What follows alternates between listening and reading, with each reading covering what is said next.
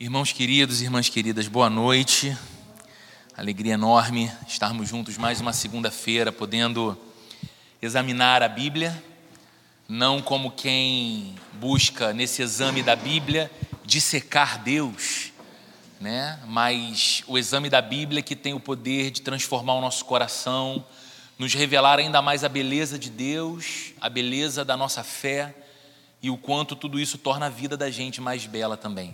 A gente vem de uma sequência muito interessante de reflexões aqui. Nós iniciamos na segunda-feira passada o capítulo 5, que é um capítulo lindo desse, dessa carta de Paulo aos Romanos. Nós vimos os primeiros cinco versos na semana passada. Caso você não tenha estado aqui, caso você não tenha ouvido, esse áudio está disponível nas plataformas de podcast, Google Podcast, Apple Podcast, Deezer, Spotify. Basta você procurar lá por Igreja Plena Rio e você vai encontrar a arte, a logo do Examinando as Escrituras e o episódio da semana passada que a gente refletiu o início desse capítulo que é fascinante demais. É lindo demais tudo que Paulo fala aqui sobre as consequências práticas da justificação pela fé. Quais são as consequências na nossa vida, na nossa jornada, dessa verdade, dessa doutrina, de que somos declarados por Deus como sendo justos, justas, com base na obra que Jesus fez por nós. E hoje, ainda dentro dessa dinâmica das consequências dessa doutrina apresentada pela Bíblia, dessa obra realizada por Jesus em nosso lugar, nós vamos falar um pouco sobre amor. E se tem uma coisa que é central na vida da gente, é a necessidade que nós temos de receber amor, de dar amor, é a necessidade que nós temos de ver a nossa vida estruturada nessa dimensão do que o amor é. Pare para pensar. Uma pessoa insegura no amor, uma pessoa que não tenha certeza, ou que de repente foi formada ou foi criada dentro de um ambiente familiar onde o amor inexistia. Essa pessoa carrega nela várias marcas de insegurança por causa da falta de amor. Ela não se sentiu protegida, ela não se sentiu valorizada, ela não se sentiu priorizada, ela não se sentiu honrada, ela se sentiu muito sozinha, tendo que fazer tudo por si mesmo e precisando compensar a falta de amor recebido com o seu próprio esforço. E muitas vezes uma pessoa assim se torna alguém extremamente refém de uma performance para que ela seja admirada. E ela confunde amor com admiração. Então, o amor que ela não recebeu dos pais, o amor que ela não recebeu da família, o amor que ela não recebeu a contento de um cônjuge, de uma relação que foi perdida, ela tenta compensar isso através de alguma área da vida em que ela, performando bem, seja admirada, estimada pelas pessoas. E a gente sabe que o contrário também é verdadeiro. Geralmente, pessoas que cresceram num ambiente de muito amor, de muito zelo, de muito encorajamento, são pessoas que são mais firmes, mais seguras na vida.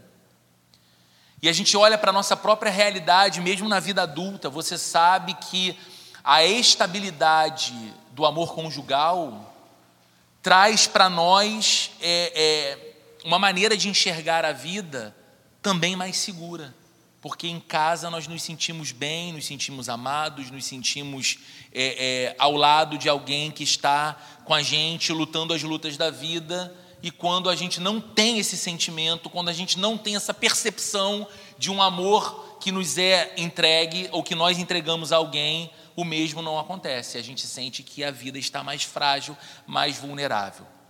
E quando a gente fala do amor de Deus, geralmente as pessoas tomam por certo o amor de Deus. É muito comum nós falarmos, Deus me ama.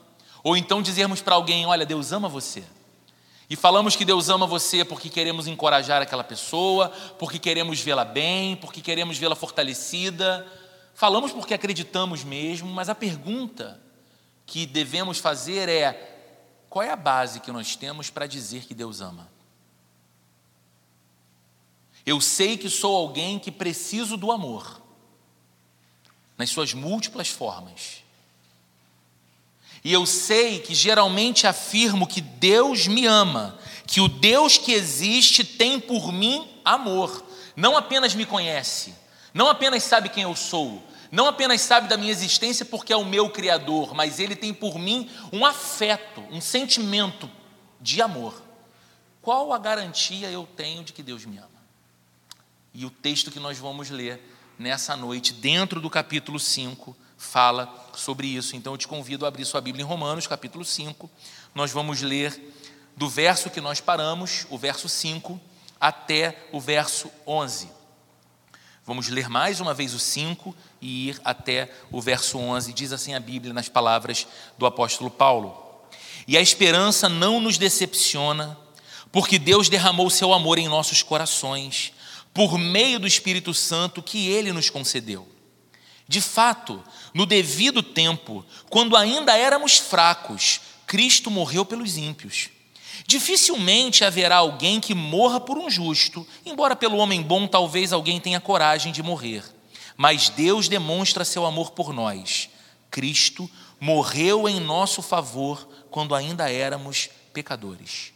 Como agora fomos justificados por seu sangue, muito mais ainda por meio dele seremos salvos da ira de Deus. Se quando éramos inimigos de Deus, fomos reconciliados com ele mediante a morte de seu filho, quanto mais agora, tendo sido reconciliados, seremos salvos por sua vida. Não apenas isso, mas também nos gloriamos em Deus por meio de nosso Senhor Jesus Cristo, mediante quem recebemos agora a reconciliação. Pai Santo, é a tua palavra, nós estamos diante dela outra vez, com o nosso coração aberto e o nosso coração humilde, dizendo e reconhecendo que dependemos de ti e da operação do Teu Espírito Santo, para que a luz desse texto brilhe em nossos olhos, ilumine a nossa alma, transforme o nosso coração e nos transmita aquela segurança de vida, aquela firmeza de vida e de conduta que apenas aqueles que sabem ser amados por Deus podem experimentar e provar. Que o Senhor nos conceda então essa grande bênção de sairmos daqui nessa noite dizendo que privilégio de Deus poder ter uma segunda-feira como essa. A despeito do dia, tranquilo ou difícil, que esta seja uma noite para nós consoladora, edificante e reanimadora, Deus, do nosso coração. Em nome de Jesus. Amém. Então, queridos, o que nós vimos aqui na semana passada, só como uma introdução para nos fazer lembrar dos cinco primeiros versos de Romanos 5. Nós vimos que, como consequência da justificação, o apóstolo Paulo diz que nós temos paz com Deus, que não podemos confundir com a paz de Deus. A paz com Deus não é um sentimento de paz, é a certeza do fim da hostilidade, da inimizade entre o pecador e um Deus santo. Paulo diz: por causa daquilo que Jesus fez, por causa da obra de Jesus na cruz, o seu sangue derramado pelos pecadores, nós temos agora paz com Deus. Nós não somos mais inimigos de Deus. Deus não está contrário a nós, mas Deus agora é por nós, porque estamos em Cristo e debaixo dos efeitos da obra de Cristo. Paulo vai além. Ele diz também que não apenas temos paz com Deus, mas que temos agora, por meio de Jesus, acesso a Deus. Ou seja, estar na presença de Deus Desfrutar da comunhão de Deus ou da comunhão com Deus não é algo episódico na nossa vida, não é algo que com muita sorte experimentaremos uma ou duas vezes, mas nós agora podemos habitar de fato na presença de Deus. Aliás, é na presença de Deus que estamos. Cristo mudou a nossa posição. Nós saímos do lugar de indiferença e inimizade com Deus para a presença de Deus. Temos acesso ao coração do Pai e Paulo diz ainda que nós estamos firmes na graça. Ou seja, essa graça de Deus que sorriu para nós também nos firma na vida. Também nos dá estabilidade, também nos dá segurança, porque nós estamos em Deus e não mais estabelecidos em nós mesmos, porque nós estamos debaixo do olhar gracioso e das bênçãos de Deus e não apenas contando com os nossos próprios recursos e caminhos, nós estamos firmes. E Paulo fala sobre isso. E ele vai dizer que por causa de tudo isso, nós nos gloriamos, que é uma expressão bíblica para falar que nós temos alegria, muita alegria. Ele diz: Nós nos gloriamos, portanto, na esperança da glória de Deus. E a gente encerrou aqui na semana passada dizendo o seguinte: Se você tem a condição do seu coração transformada pela obra do Espírito Santo e pela fé no Evangelho, e você deixa de ser um inimigo de Deus, se torna um amigo de Deus, agora você tem paz com Deus. Essa paz com Deus te possibilita acessar a presença de Deus. E você prova dessa presença. Uma única vez. Uma única gota dessa presença faz com que você queira beber da fonte inteira dela. E a vida do cristão, a vida daquele que foi alcançado pela graça de Deus, é uma vida constantemente voltada à busca dessa experiência. Quanto mais de Deus ele prova, mais de Deus ele deseja. E como isso se realiza. Isso se realiza alimentando o coração dele na esperança da glória por vir. Ele diz: Se eu posso provar de Deus aqui, do lado de cada eternidade, nesse mundo ainda atingido pelo, pelo mal e pelo pecado, e nesse meu coração atingido pelo mal e pelo pecado, imagine passar a eternidade nessa presença bendita, doce e amável do Senhor. Então, o cristão é alguém que se alegra com a esperança do porvir. A morte não o apavora, o outro lado da vida não o apavora, pelo contrário, ele olha para isso com entusiasmo e com alegria. E aí, a partir do versículo 5, Paulo nos mostra que a base da esperança cristã, ela tem dois lados. Um lado é interno e subjetivo. O outro lado é externo e objetivo. Um lado tem a ver com aquilo que eu sinto. O outro lado tem a ver com algo que aconteceu, que foi feito e que foi feito por mim. Então vamos ver primeiro esse lado interno e subjetivo.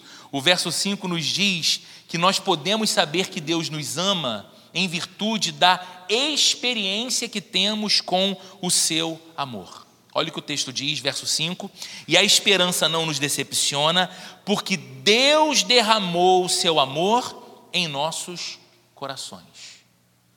O que, que Paulo está dizendo aqui? Que todo cristão tem alguma experiência interior do amor de Deus.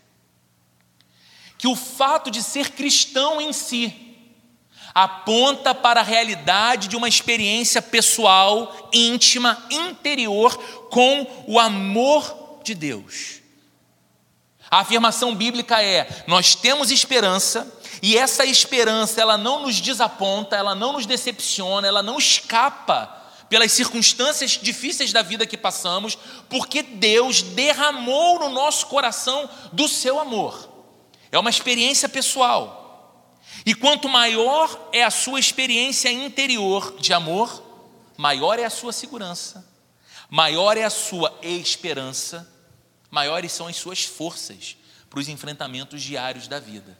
Por quê? Porque ao seu coração, constantemente, você é lembrado da realidade desse amor. Há um Deus que é por mim. Há um Deus que me ama. Há um Deus que tem por mim amor. Há um Deus que me permite sentir e desfrutar desse seu amor. Mas percebe, é interno e é subjetivo. Por quê? Porque é a sua experiência com o amor de Deus. É a sua percepção do amor de Deus. É a sua vivência com o amor de Deus. E, em geral, essa experiência interior com o amor de Deus se dá mediante alguns caminhos. Por exemplo, a oração. Quanto mais tempo eu dedico à oração, quanto mais tempo eu dedico a essa experiência de parar os meus afazeres, dedicar alguns instantes, ainda que alguns minutos, para focar exclusivamente em Deus para conscientemente estar na presença dEle, voltado para Ele, falando com Ele, derramando meu coração diante dEle, pensando nele, no lugar da oração, que é um lugar de encontro com Deus, eu experimento do seu amor.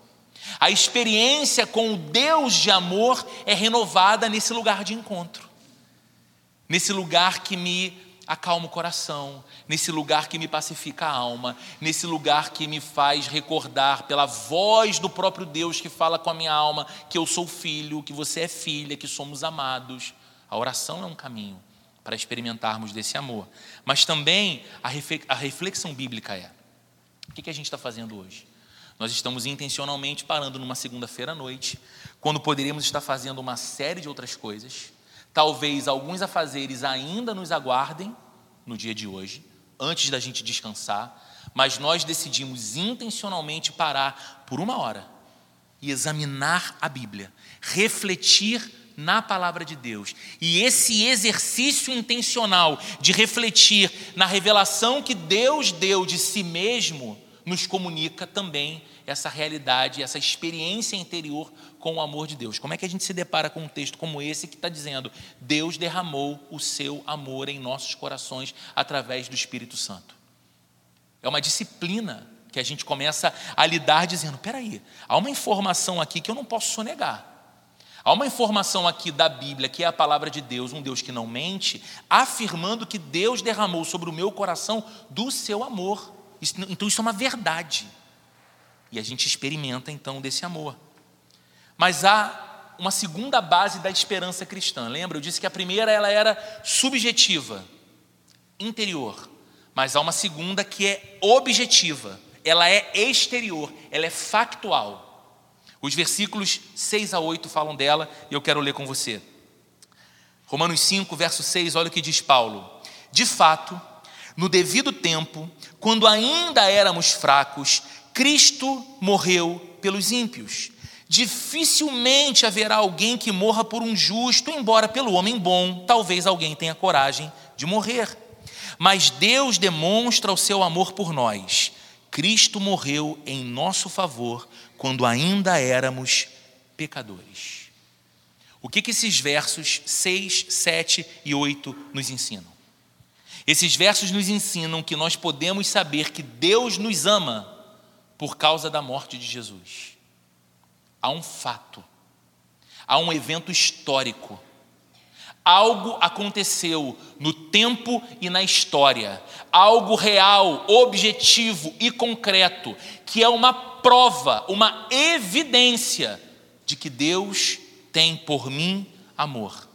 Trata-se de um fato histórico que, como diz o verso 6, quando ainda éramos fracos, o que é essa fraqueza aqui, gente? Quando ainda éramos espiritualmente fracos, quando estávamos mortos em nossos pecados, quando ainda éramos pecadores, e Paulo vai falar isso alguns versos à frente. Cristo morreu pelos ímpios. Paulo está se colocando aqui, e a você e a mim, nesse grupo e nessa categoria dos ímpios, daqueles que dedicaram a sua vida a viver para si mesmos ou para qualquer outra coisa que não Deus. Esse é o sentido da impiedade. E Paulo está dizendo que num determinado tempo, num determinado momento, quando ainda éramos fracos, quando ainda éramos inimigos de Deus, quando ainda éramos pecadores, quando ainda estávamos completamente dormentes para a realidade de Deus e do amor de Deus e dos interesses de Deus para com a nossa vida, Cristo morreu pelos ímpios. Para para pensar um pouco nisso. O Rei dos Reis, o Senhor dos Senhores, o Criador de todas as coisas, o eterno Deus, o imutável Deus, abriu mão de tudo. Deus abriu mão daquilo que possuía de mais precioso, a vida do seu próprio filho, o eterno Filho de Deus, em benefício de quem? Porque às vezes a gente pensa nisso, né? não, Deus deu o seu melhor. Por que, que eu devo oferecer o melhor do meu coração para Deus? Por que, que eu devo oferecer o melhor da minha adoração para Deus? Por que, que eu devo oferecer o melhor do meu tempo para Deus? Porque Deus deu o seu melhor, Deus deu Jesus. Para quem? Deus deu o seu melhor para o povo que o rejeitava. Cristo morreu pelos ímpios. Quando Paulo fala isso, ele está dizendo o seguinte: Deus entregou o seu bem mais precioso, o seu filho, o objeto do seu eterno amor, por gente que o desprezava, por gente que o rejeitava diariamente, consistentemente, com todas as forças do seu viver. Essa é uma prova objetiva. Esse é um fato histórico, essa é uma evidência do amor de Deus, não apenas algo que eu sinto no coração, eu sinto que Deus me ama, não, eu sei que Deus me ama por aquilo que Deus foi capaz de fazer. Paulo aqui está defendendo um argumento que todos nós deveríamos ter muito claro em nossa mente. Se somos discípulos de Jesus, se somos homens e mulheres alcançados pela graça de Cristo e pela obra da cruz, nós deveríamos ter esse argumento muito claro em nossa mente. O argumento é o seguinte: primeiro do verso 7, olha o que ele diz. Dificilmente haverá alguém que morra por um justo, embora pelo homem bom, talvez alguém tenha coragem de morrer. O que ele está dizendo aqui? Seria preciso uma pessoa muito amorosa e muito altruísta, muito piedosa, para morrer a fim de salvar outras pessoas. E Paulo está dizendo aqui que é raríssimo alguém morrer no lugar de um justo. Mas se esse justo for muito bom, se esse justo for carinhoso, se esse justo for amoroso e gentil, talvez até acontecesse. Olha, alguém decidiu dar a vida por outro, porque esse outro era um ser fantástico, tão carinhoso, tão amável, tão gentil, que eu entreguei a vida por ele. Ou que alguém entregou a vida por ele, ou entregou a vida por ela. Paulo diz: é raro, mas pode ser que aconteça. Mas, queridos, mesmo uma pessoa muito amorosa, muito benevolente, muito misericordiosa, muito moralmente virtuosa, mesmo essa pessoa não morreria por um malfeitor. Não, não morreria por alguém que, na avaliação moral dela, não valesse nada. Porque alguém muito bom, ok. A bondade dessa pessoa justifica um ato heróico de entregar a vida por ela. Agora, por alguém mau, por uma pessoa perversa, morrer num lugar de alguém que você olhando diz: Poxa, mas eu tenho mais valor do que aquela pessoa. Ninguém faria. O que Paulo está colocando aqui em contraste é o seguinte: veja a grandeza do amor de Deus. Porque Deus olhava para um povo perverso, para um povo ímpio, para um povo mau. Por quê? Porque esse povo, criado por Deus para Deus, decidiu fazer da sua própria vontade, do seu próprio caminho, o Deus de sua vida. Desprezou a Deus diariamente com os seus sentimentos, os seus desejos, as suas palavras, os seus passos, todos os movimentos de sua vida. Tudo na vida de um pecador torna-se assintoso a um Deus que é santo, que criou aquele ser que vive a desprezá-lo. E, no entanto, Paulo está dizendo: foi exatamente o que Deus fez. Deus amou aquele que não é digno de amor. Deus foi compassivo com aqueles que não eram dignos de compaixão. E aí no verso 8 ele diz: Deus demonstra o seu amor por nós. Cristo morreu em nosso favor quando ainda éramos pecadores. Então, queridos, aqui está o único gesto que prova de forma definitiva que Deus nos ama, sendo ainda pecadores, ou seja, sendo ainda parte de uma raça humana que se rebelava contra Ele e que resistia a Deus, Cristo escolheu, pela vontade do Pai, morrer por nós. Não existe prova maior do amor de Deus do que essa. Nada vai comunicar ao seu coração mais força com relação ao amor de Deus por você do que esse fato. Você incapaz de fazer qualquer coisa por você mesmo diante de Deus, você incapaz de mudar as inclinações do seu próprio coração, você incapaz de alterar a condição pecaminosa da sua própria vida, então você, sem ter feito absolutamente nada, foi alvo de um amor profundamente forte, ao ponto de Deus entregar o seu filho e o Filho de Deus morrer por você e por mim, quando ainda éramos seus inimigos, seus adversários, quando ainda éramos pecadores. Portanto, Paulo está dizendo, vocês podem saber objetivamente e sem sombra de dúvida que Deus os ama, mesmo que seus sentimentos, ou mesmo que a aparência das circunstâncias de sua vida o levem a duvidar. E queridos, isso aqui é muito importante. Sabe por quê? Eu sei que existem momentos que nós sentimos fortemente o amor de Deus. Isso é bom demais. Às vezes isso acontece num culto. Às vezes isso acontece numa oração.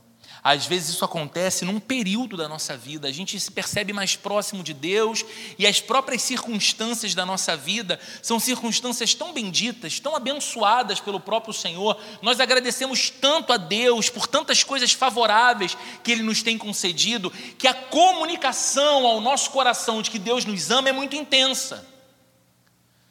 Mas você sabe, como eu sei, que há momentos, como dizia o antigo sábio, que nós atravessamos a noite escura da alma. A gente sabe que há momentos em que as circunstâncias não são favoráveis, os dias não parecem ensolarados do lado de dentro do nosso coração, as notícias não são as melhores e talvez sentir o amor de Deus quando as aparências apontam o contrário seja algo difícil. Quando nós passarmos por isso, e todos nós passamos ou passaremos por isso um dia. Nós precisamos nos lembrar daquilo que é um fato objetivo do amor de Deus. Você e eu precisamos olhar de novo para a cruz e lembrar e pensar o Deus que foi capaz de colocar o seu Filho amado e eterno pregado numa cruz para redimir os pecadores, dentre, os quais eu sou um deles, não está brincando com a minha vida. Não está mentindo quando diz que me ama. Não mentiu quando disse que estaria comigo todos os dias. Não mentiu quando disse que seria o meu guia diário na jornada da vida. Não mentiu quando disse que não me deixaria, não me abandonaria jamais. Não mentiu quando disse que eu não precisaria ter medo, mesmo quando atravessasse pelas águas ou pelo fogo, porque Ele estaria comigo. Porque o Deus que colocou o seu filho na condição que colocou, e o Monte do Calvário é a prova histórica do que aconteceu, não está brincando quando diz que me ama. O seu amor é verdadeiro. Por isso a gente pode confiar, como o Anderson nos ministrou aqui na abertura do nosso, do nosso culto de hoje, do nosso examinando as Escrituras de hoje, lendo Romanos no capítulo 8. Quem nos separará do amor de Deus? Nem a morte pode fazer isso.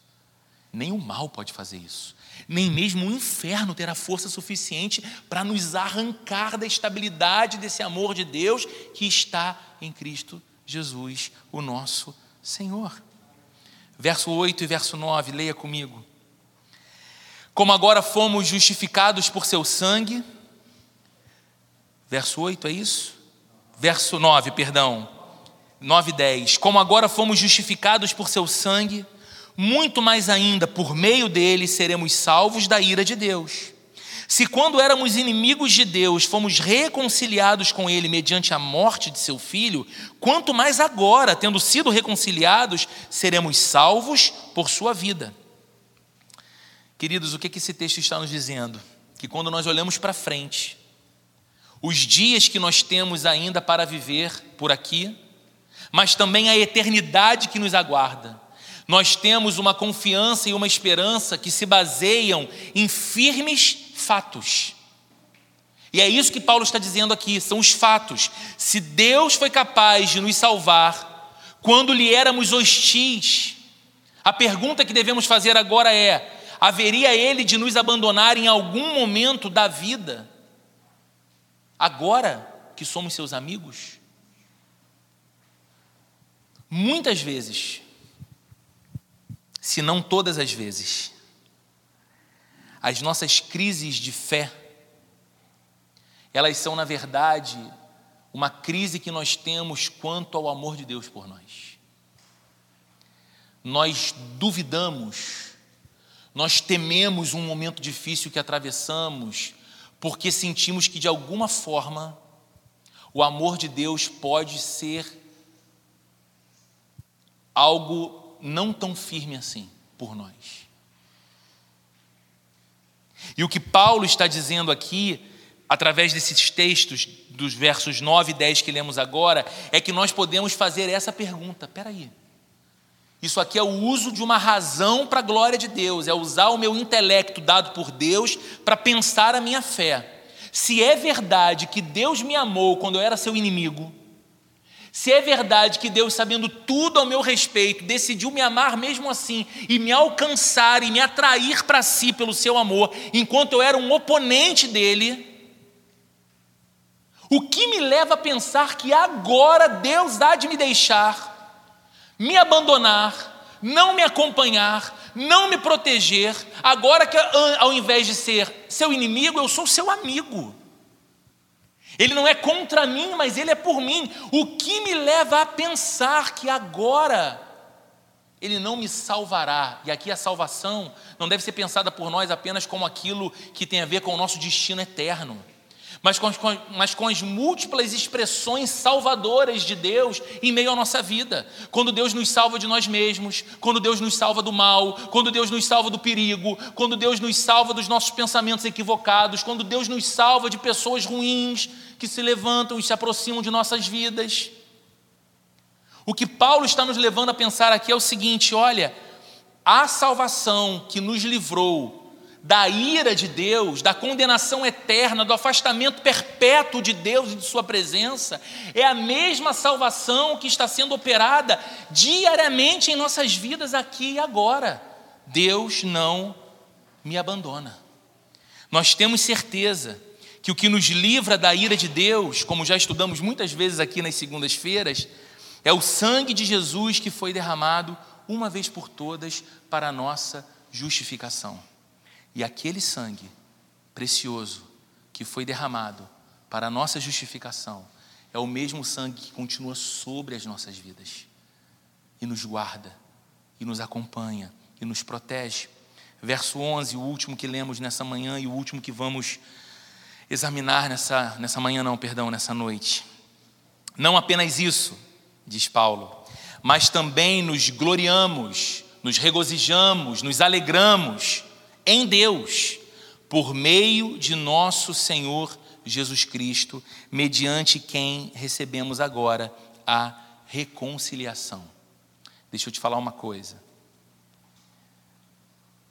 Uma pessoa que sabe que é amada, não é apenas uma pessoa mais segura, mas é também uma pessoa mais feliz, não é verdade? Eu sou amado, eu sou amada, eu sou feliz.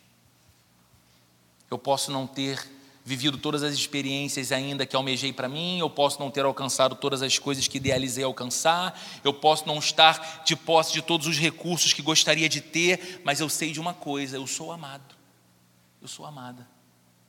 Isso me faz sorrir, isso traz leveza para a minha vida, isso é bom. Eu sou amado pelos meus pais, eu sou amado pelos meus amigos, eu sou amado pelos meus irmãos que compartilham a fé, eu sou amado pelos meus filhos, eu sou amado pelo meu cônjuge, eu sou amado. Isso é bom. E a alegria, queridos, é justamente a marca da pessoa justificada.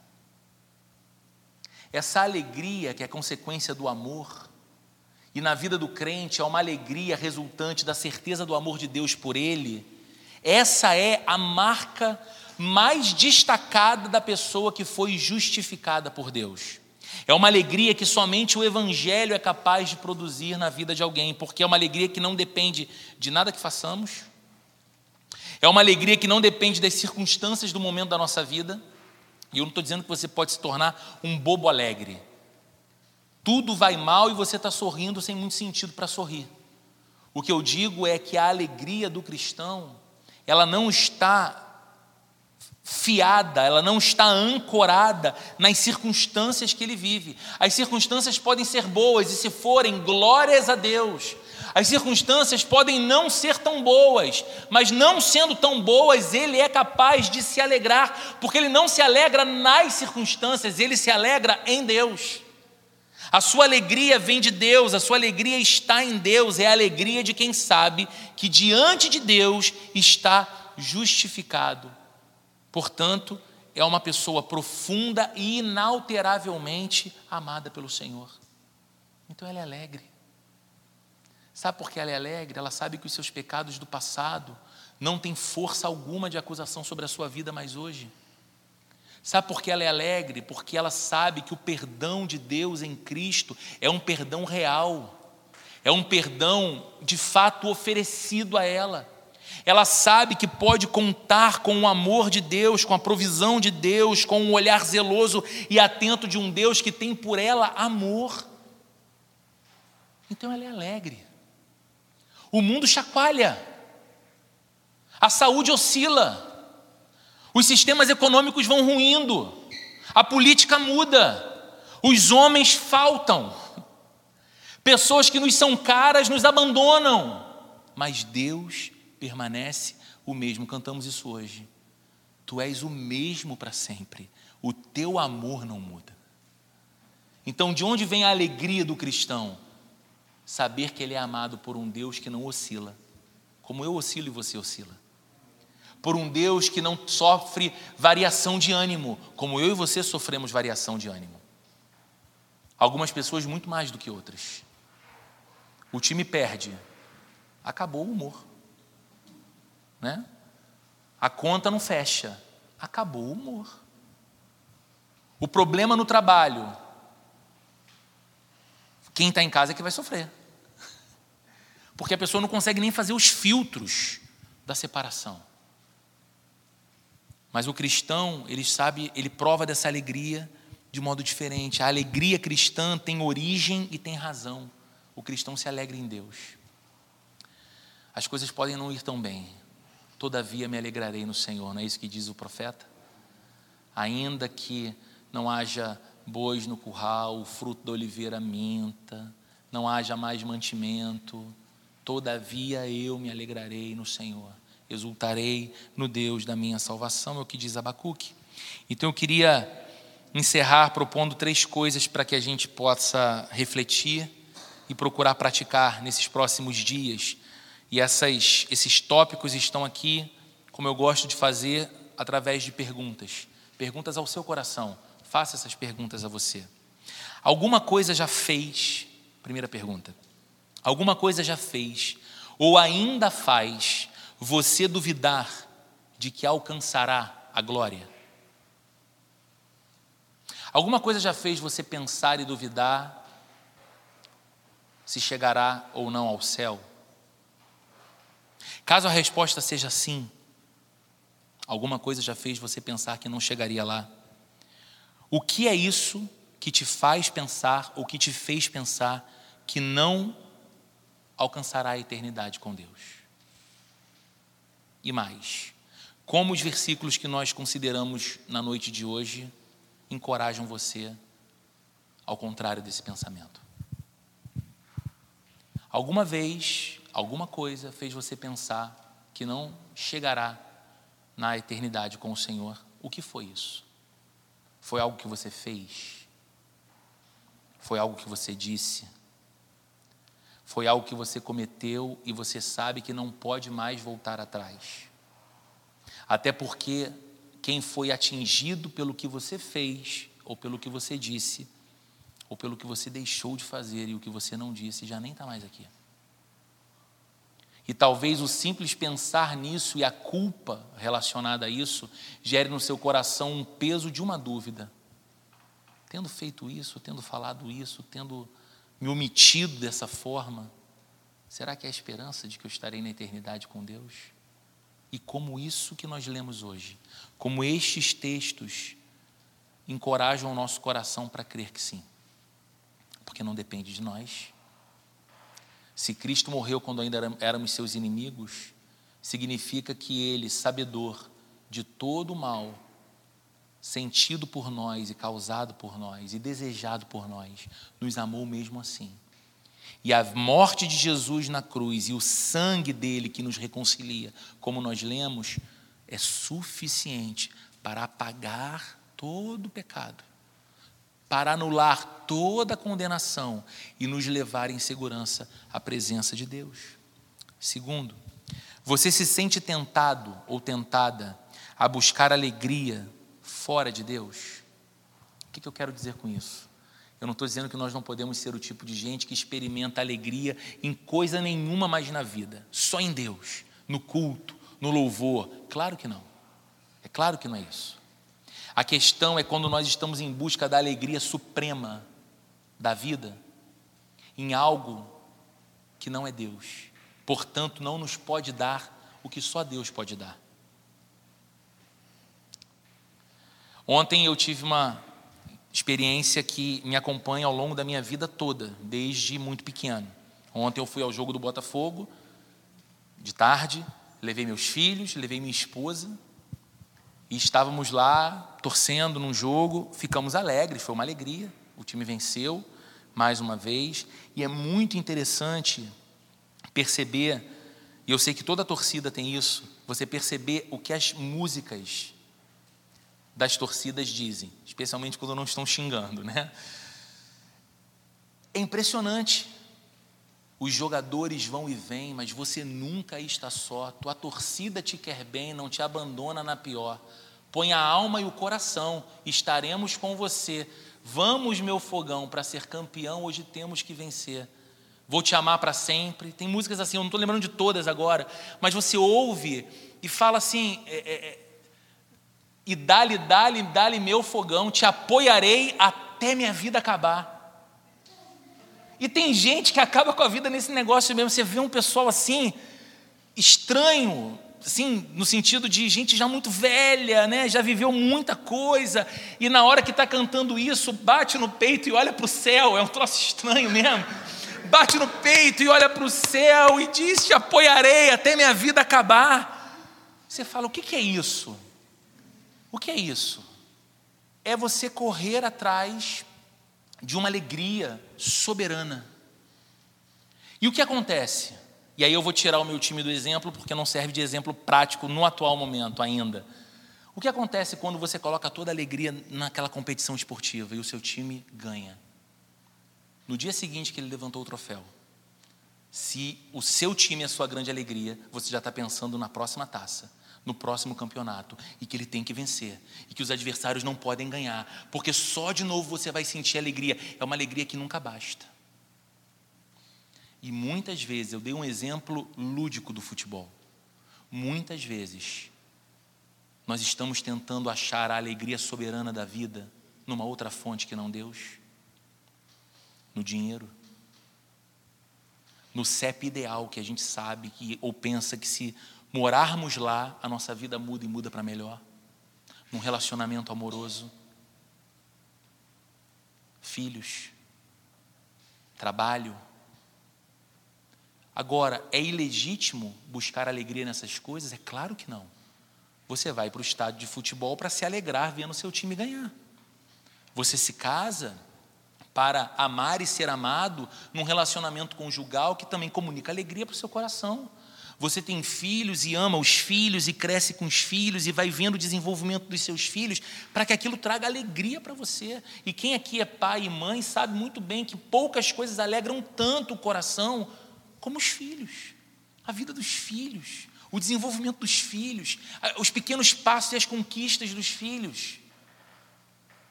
O trabalho é legítimo que nos alegre, a gente olha e fala e perceba o progresso, e veja o reconhecimento das pessoas daquilo que nós fazemos, deixando um legado. O problema é quando nós colocamos a expectativa da alegria soberana sobre essas coisas. Quando nós nos alegramos soberanamente em Deus e temos todos os motivos em Deus para alegria, nós experimentamos de modo genuíno todas as outras alegrias, fazendo das coisas o que elas são apenas coisas e não deuses, porque estamos supridos da fonte da verdadeira alegria. Então, observe seu coração se você tem sido tentado a buscar alegria numa outra fonte que não Deus. E por fim, terceiro, o que saber que Deus ama você pode produzir na sua confiança diante da vida. Amanhã é terça-feira. Suas rotinas te esperam. Talvez coisas que não tenham sido solucionadas hoje e deveriam te aguardam amanhã. Talvez conversas que você não gostaria de ter, você vai precisar ter no dia de amanhã. Compromissos, responsabilidades, desafios. Eu espero que coisas boas te aguardem amanhã, mas pode ser que alguma coisa negativa também aconteça para todos nós. O que saber que Deus ama você pode produzir em sua confiança diante da vida, diante do dia de amanhã, diante da semana que se inicia, diante dos anos que você tem pela frente nessa vida, diante da sua relação familiar, profissional, dos seus relacionamentos todos na sociedade. O que saber que Deus te ama provoca na, no seu coração e na sua confiança? Pense nisso. E veja que quanto mais firmes vocês, quanto mais firme você está, quanto mais firme nós estamos no amor de Deus, mais seguros nós somos na vida. A nossa força não está em nós mesmos. Porque o nosso valor também não está em nós mesmos. A nossa força está no, no Deus que colocou sobre nós o valor eterno de Jesus, o seu Filho, para nos tornar também seus filhos e filhas. Então, que você e eu saiamos daqui com essa certeza, a despeito de quem somos, do que fizemos, do que fazemos, Deus nos ama e nos chama para assumir essa identidade de filhos e filhas que sabem que são amados pelo Deus que não há de nos abandonar. Ele está conosco. Ele vai embora desse prédio com a gente hoje. Ele vai estar no nosso quarto quando deitarmos para dormir. Ele vai nos pôr de pé no dia de amanhã. E Ele vai nos acompanhar em nossa jornada até aquele último dia, quando fecharmos os olhos aqui e abrirmos diante dele na eternidade. Amém? Vamos orar.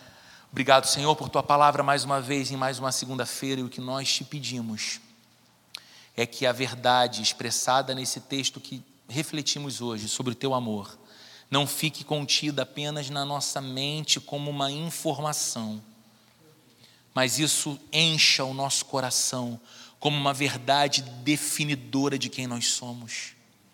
Senhor, nos erga, erga a nossa fé, aumenta a nossa fé, a nossa coragem, a nossa confiança, a nossa força na vida, nas nossas atribuições, todas elas, não com base em algo que nós tenhamos, mas com base no teu forte, poderoso e imensurável amor por nós.